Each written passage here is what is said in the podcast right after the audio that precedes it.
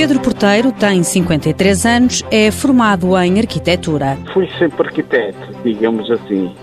Tive uma empresa, Pedro Porteiro Arquiteto Unipessoal Limitada e tive sempre um sucesso. Em 2010, um acidente mudou-lhe a vida. Fui operado à cabeça, entrei em coma e, portanto, só estou 18 dias pessoa, nem, nem conseguia comer, nem falar, nem quase nada. Com a crise no setor da construção, decidiu fechar o gabinete de arquitetura, mudou-se dos Açores para o continente e frequentou o programa Reabilitação para a Cidadania Ativa no Centro de Reabilitação Profissional de Gaia. São pessoas que tinham o mesmo traumatismo caniniano e, portanto, houve, digamos, houve uma evolução, digamos, aquilo que eu, que eu sabia.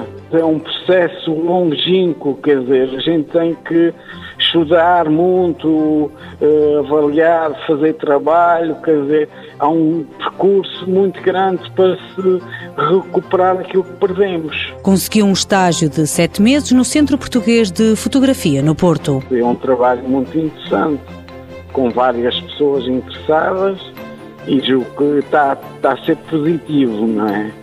Neste momento tenho, em termos de pagamento, tenho a Segurança Social, que paga por volta de 200 euros por mês, o Centro de Reabilitação Profissional de Gaia paga o, o restante, ou seja, 270 euros por mês. Quando terminar o estágio no Centro Português de Fotografia, Pedro Porteiro espera uma nova oportunidade, mas gostava de trabalhar na Faculdade de Arquitetura do Porto. Mãos à obra com o apoio da União Europeia, Fundo Social Europeu, Programa Operacional Assistência Técnica.